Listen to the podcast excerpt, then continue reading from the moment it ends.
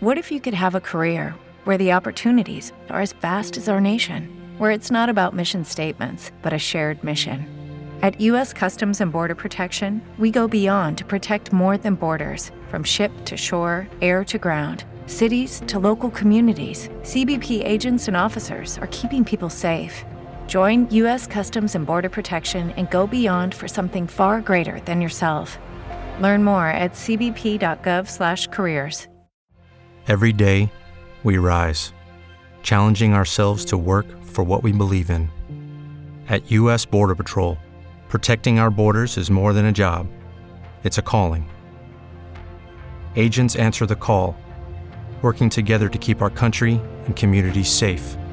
If you're ready for a new mission, join U.S. Border Patrol and go beyond. Learn more at cbp.gov/careers. Análise Política, com Orion Teixeira. Hoje, Orion Teixeira ao vivo com a gente pelo telefone. Bom dia, Orion. Tudo tranquilo, meu amigo? Bom dia, Bruno. Tudo bem com você? Está aí nesse plantão do feriadão, não é isso? Estamos Vamos juntos. juntos. É isso aí, garoto. Vamos Prazer lá, então. falar com você, com os meus ouvintes, tá? Prazer é nosso, sempre nosso. Orion, vamos lá, cara. Movimentação de servidores, especialmente de policiais, pode travar os avanços de projetos do Zema na Assembleia. O que, que está em jogo, hein, Orion? Pois é, Bruno. O desafio é sempre permanente para quem governa. Não basta apenas você ser eleito, depois reeleito, eleito e costurar uma boa maioria parlamentar, que no caso atual é de 57 deputados estaduais. Por quê? A política é dinâmica e a administração impõe dificuldades de toda ordem, principalmente os recursos são poucos. Como aquela lição escrita em livros né, históricos aí, que em casa que falta pão, todo mundo briga e ninguém tem razão. O principal projeto do governador hoje, no segundo mandato, o Zema 2.0, está na Assembleia também, é a aprovação da adesão de Minas ao regime de recuperação fiscal do governo federal para renegociar uma dívida do Estado com a União, hoje na casa dos 140 bilhões de reais. Para aderir a esse projeto, a esse regime, Bruno, o governo precisa de apoio de uma maioria simples na Assembleia, apenas 48 dos 77 deputados estaduais. Em tese, Zema tem, no papel, o apoio de 57 deles, mas boa parte é ligada aos servidores públicos, especialmente ao setor mais barulhento e mobilizado, que são os policiais. Eles reivindicam reposição salarial de 35% para repor perdas inflacionárias de cinco anos últimos aí. E abriram essa semana com uma reunião muito tensa com membros do governo e deputados na Assembleia para reafirmar e reclamar desse atendimento. Os policiais e demais servidores da segurança estadual, eles estão inflamados por dois fatores.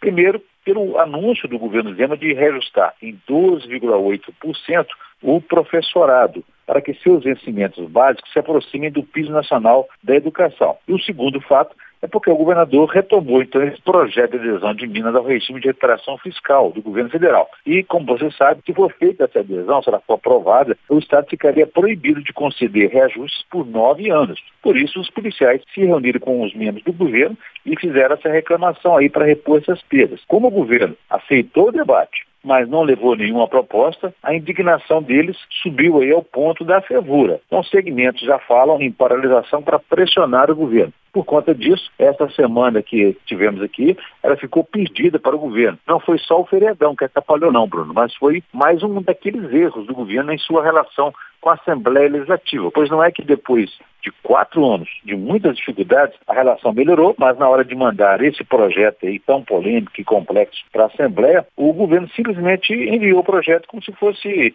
uma, um ato corriqueiro, mas sem uma prévia conversa, um acerto com o, Assembleia. O que aconteceu?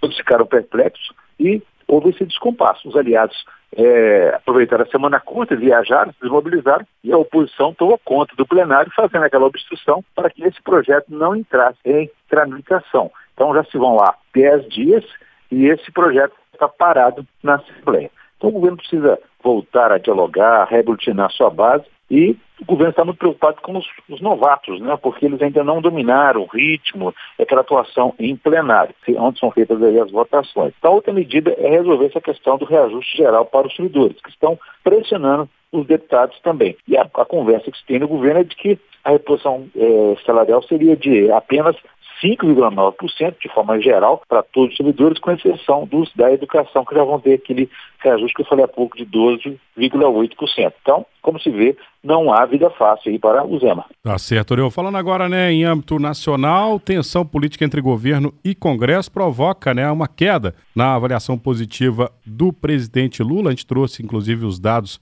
há pouco. Como lidar com isso, hein, Orion? É, você vê que a vida também não está fácil para Lula, né? Então, essa pesquisa do IPEC, em sua nova rodada da pesquisa nacional, mostrou assim, uma certa é, estabilidade, mas com alguma turbulência, alguns indicadores de advertência. A mais recente rodada, então, da pesquisa mostra que Lula tem 37% de aprovação, de ótimo e bom, já, voou, já foram aí de 41%, e 28% de reprovação, é, ruim ou péssimo. Outros 32% consideraram a gestão regular. Então, esse levantamento revela a estabilidade, de, em certo sentido, né, em relação à pesquisa anterior feita em abril. A aprovação era, era de 39, né, e agora está aí em 37. E a reprovação estava em 26 e foi agora aí para 28. E os que consideravam o governo regular eram de 30.